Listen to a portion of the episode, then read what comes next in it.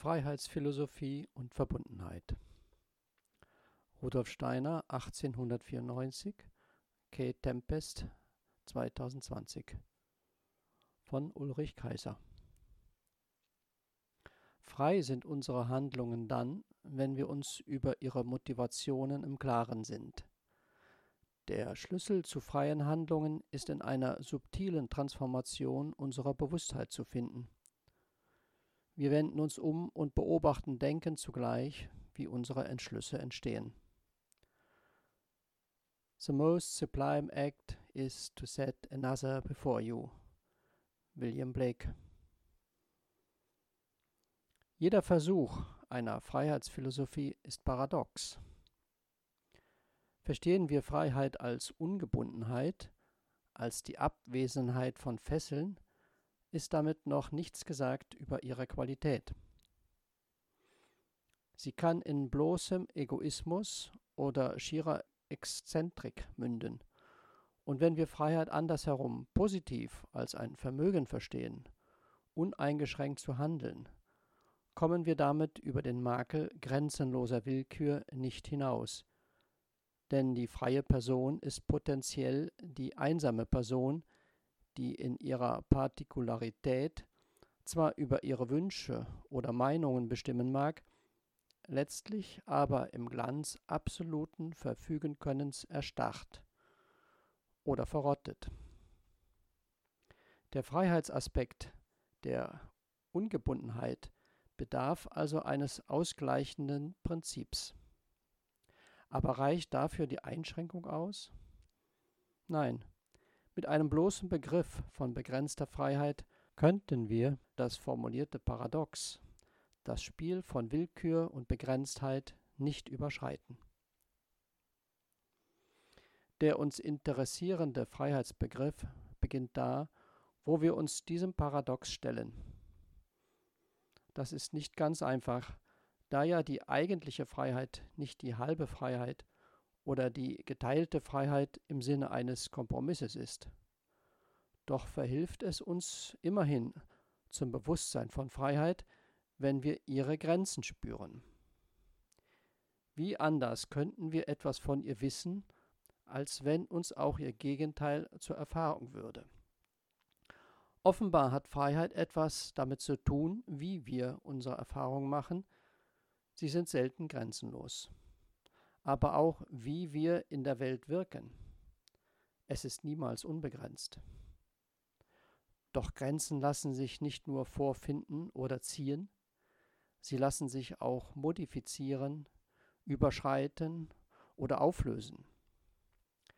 Hier im Zusammenspiel von Erfahren und Wirken taucht Freiheit deutlicher in ihrer Qualität auf, denn sie gilt immer für eine Person. Eine Person, die sich der beiden konträren Elemente Erfahrung und Wirkung einerseits bewusst wird und sie zugleich andererseits zu gestalten vermag. Wie also sind wir uns unseres Wirkens bewusst? Und wie geben wir unserem Wirken durch die Art unserer Bewusstheit Gestalt? Von diesen beiden Fragen ging der damals 32-jährige Rudolf Steiner in seinem 1894 erschienenen Buch Die Philosophie der Freiheit aus.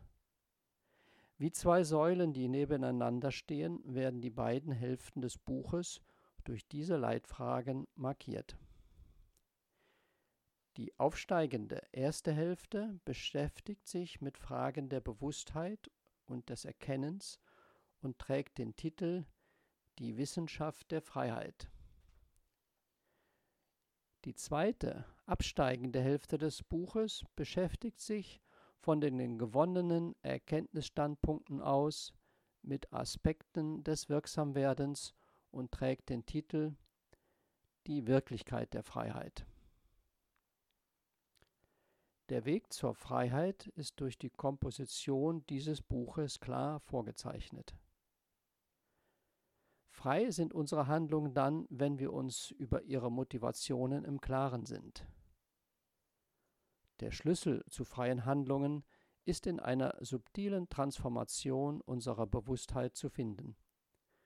Wir wenden uns um und beobachten denkend zugleich, wie unsere Entschlüsse entstehen. Das Material, auf das wir uns dabei stützen, ist also unser Denken. So wie wir es alltäglich erfahren, wenn wir denn eigens darauf achten.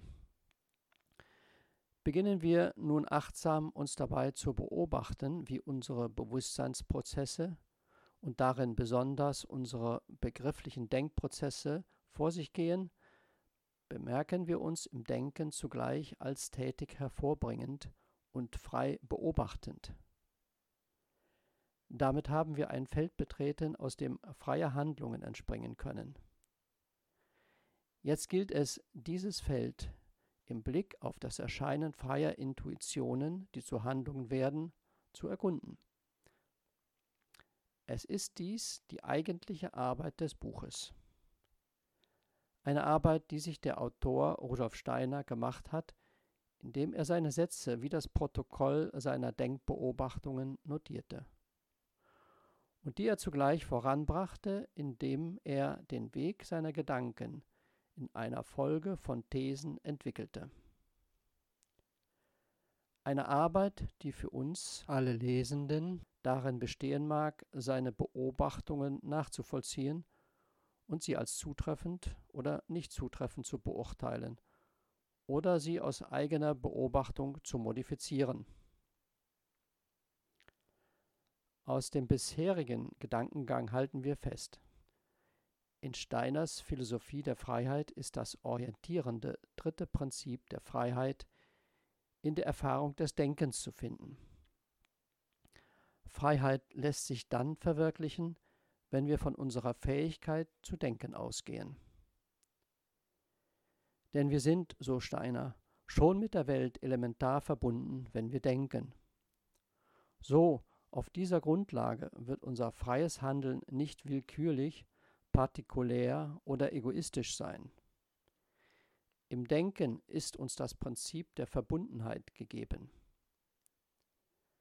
Es ist die Verbundenheit mit der natürlichen, der kulturell geprägten sowie der spirituell verstandenen Welt. Auch eine Verbundenheit mit anderen Personen besteht, so Steiner, durch das Denken. Denken führt uns aus dem Paradox der Freiheit hinaus, weil wir es mit einer universellen Region zu tun haben, der es wegen ihrer umfassenden Allgemeingültigkeit keine wirkliche Partikularität geben kann. Freiheit auf dieser Grundlage müsste immer die Freiheit aller anderen mit einschließen. Welche Verbindung zwischen Person und Person, zwischen Individuum und der Welt, so ist zu fragen, schafft dieses Denken wirklich? Bleibt es nicht vielmehr abstrakt trennend und willenlos intellektuell? Fehlt ihm nicht der Reichtum des Gefühls mit seinen vielen Facetten? Und schließlich kann uns im Denken, diesem Hort des Universellen, wirklich etwas so Einzigartiges begegnen wie eine andere Person? Denken in diesem Sinn müsste logischerweise Gefühl und Wille in sich einschließen. Umgekehrt müsste es als Denken in Gefühl und Wille eintauchen und sich als solches diesen Elementen sogar angleichen können. In irgendeiner Form müsste Denken zur Empathie fähig sein. Denn genau das gilt es an der anderen Person zu beobachten, was dem Allgemeinbegriff nicht zugänglich ist. Das ganz Besondere der Person nennen wir es deren Ich. Wir begegnen dem Paradox der Freiheit in einer neuen, zugespitzten Form. Wie verhält sich Denken einerseits zu Gefühl und Wille? Wie verhält es sich andererseits zur anderen Person? Auf die erste Frage antwortet Steiner mit einer Anthropologie. Er behauptet, dass wir im Gefühl nur mit uns, im Denken aber mit der ganzen Welt verbunden seien Das Denken ist das Element, durch das wir das allgemeine Geschehen des Kosmos mitmachen. Das Fühlen das, wodurch wir uns in die Enge des eigenen Wesens zurückziehen können. Das Freiheitsparadox wird zum anthropologischen Paradox, weil das menschliche Wesen durch diese Doppelnatur gekennzeichnet sei.